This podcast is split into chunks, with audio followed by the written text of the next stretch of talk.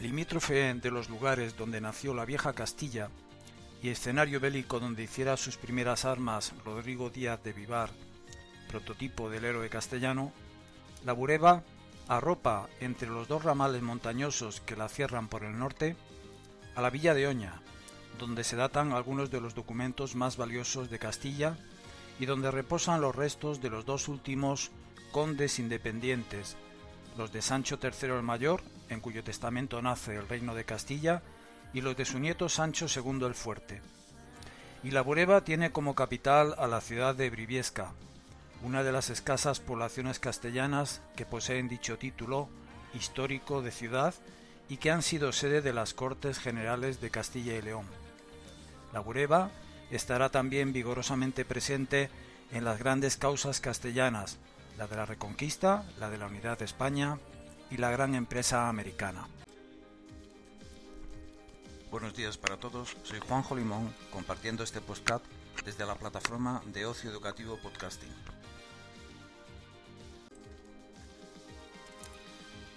La primera parte de este post la vamos a dedicar a un desconocido sepulcro existente en Barrio Díaz Ruiz, una localidad burebana muy cercana de la capital briviesca y que pertenece a los barrios de la Bureba. El fotógrafo burgalés Enrique del Rivero mmm, comenta así este, este, este importante hallazgo. Este pequeño pueblo burebano, situado muy cerca de la orilla del río Oca, conserva en el interior de su modesta iglesia de El Salvador un verdadero y casi desconocido tesoro artístico, un doble sepulcro renacentista labrado en alabastro. El notable y bien conservado mausoleo pertenece a los condes de la Revilla, señores del lugar y miembros de la todopoderosa familia de los Velasco. Entre mediados del siglo XIV y principios del XV, Pedro Fernández de Velasco, en 1370, el rey Enrique II cedió a este noble el señorío de Briviesca, y su hijo Juan Fernández de Velasco adquirieron gran cantidad de posesiones por toda la comarca de la Bureba. Entre ellas estaba la localidad de Barrios de Díaz Ruiz. En el siglo XVI su, señorío pasó a Juan de Velasco, capitán general de la Armada de Indias. Precisamente a este personaje y a su esposa, doña Mencía de la Rada, pertenece el mausoleo que se localiza presidiendo la cabecera de la citada iglesia parroquial.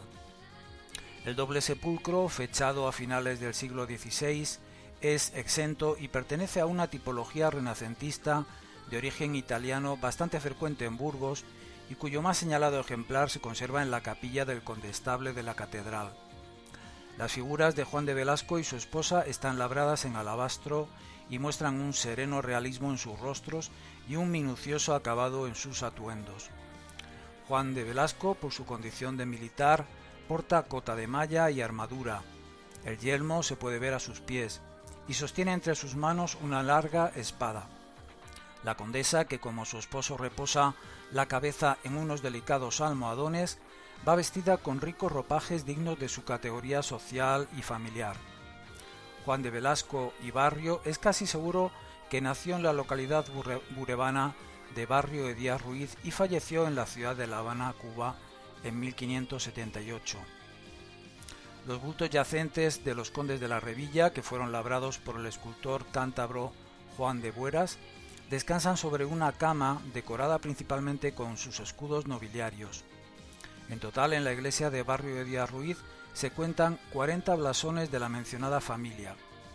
El lujoso sepulcro fue encargado por el hijo de los yacentes Juan de Velasco y Rada y estuvo tasado en 12.000 reales. La carretera nacional 1 o la autopista A1 con dirección a Irún conducen sin problemas a la capital de la Bureba. En Briviesca se debe tomar la carretera que enfila hacia Cornudilla, la CL 632, para la entrada de la, de la, localidad de los barrios de Bureba, desviarse con dirección a Barrio de Díaz Ruiz. Para visitar la iglesia, lo mejor es preguntar a algún vecino del propio pueblo o del cercano los barrios de Bureba.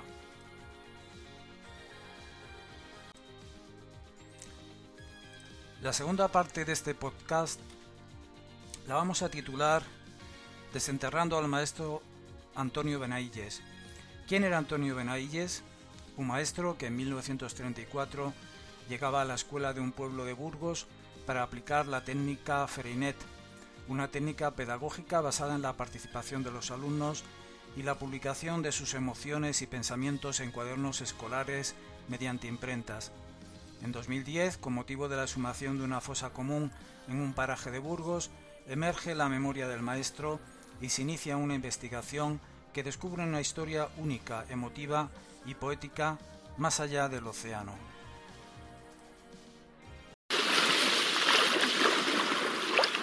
¿Y la fantasía de unos niños que suben y bajan la loma? Solo la loma, la ingrata loma, disparóse hacia lejanía para hundirse en la vastitud litera. Misteriosa, sublime. También ellos, los niños, saben del mar sin haberlo visto nunca.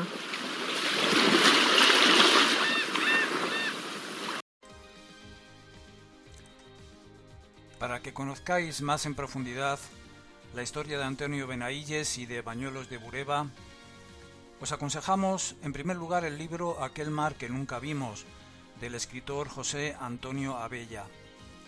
En él, el escritor indaga en profundidad en la historia de Antonio Benailles, maestro catalán que eligió el pueblecito burgalés de Bañuelos de Bureba para ejercer en él en el año 1935. En ese mismo pueblo, entre 1979 y 1983, fue médico el autor José Antonio Abella en su primer destino, recién salido de la Facultad de Medicina. Durante ese tiempo ninguno de sus pacientes le mencionó que allí mismo, 40 años atrás, habían tenido por maestro a un hombre extraordinario que llevó a la escuela una imprenta de la que salieron maravillosas revistillas escritas e ilustradas por los niños de aquel lugar que no tenía carretera, ni agua corriente, ni luz eléctrica, pero sí una imprenta en su escuela. Antonio Benailles, aquel maestro singular, había prometido a sus alumnos que en el verano de 1936 les llevaría a conocer el mar a Monroch, Tarragona, su localidad natal. No pudo cumplir su promesa.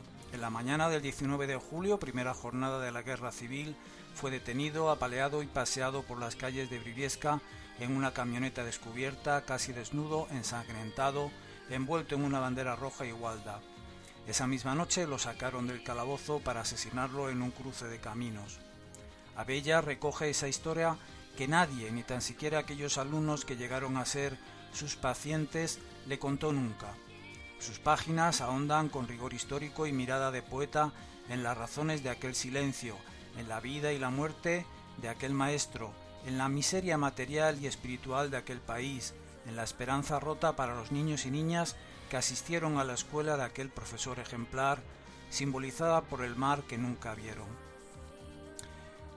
La segunda recomendación para conocer la figura de Antonio Benailles es la página del Movimiento Cooperativo de Escuela Popular, mcep.es, en donde podéis encontrar todos los vídeos del encuentro Ferinet 50 años Santander 1969 Bañuelos 2019 celebrado la primera semana de junio de 2019 en la Escuela Antonio Benailles de Bañuelos de Bureba. De este modo podréis conocer tanto el trabajo de Antonio Benailles como de la asociación que actualmente mantiene su figura eh, que es la Asociación Escuela Benailles, también con la página web escuelabenailles.com para que podáis conocer la figura del maestro y contactar con la asociación.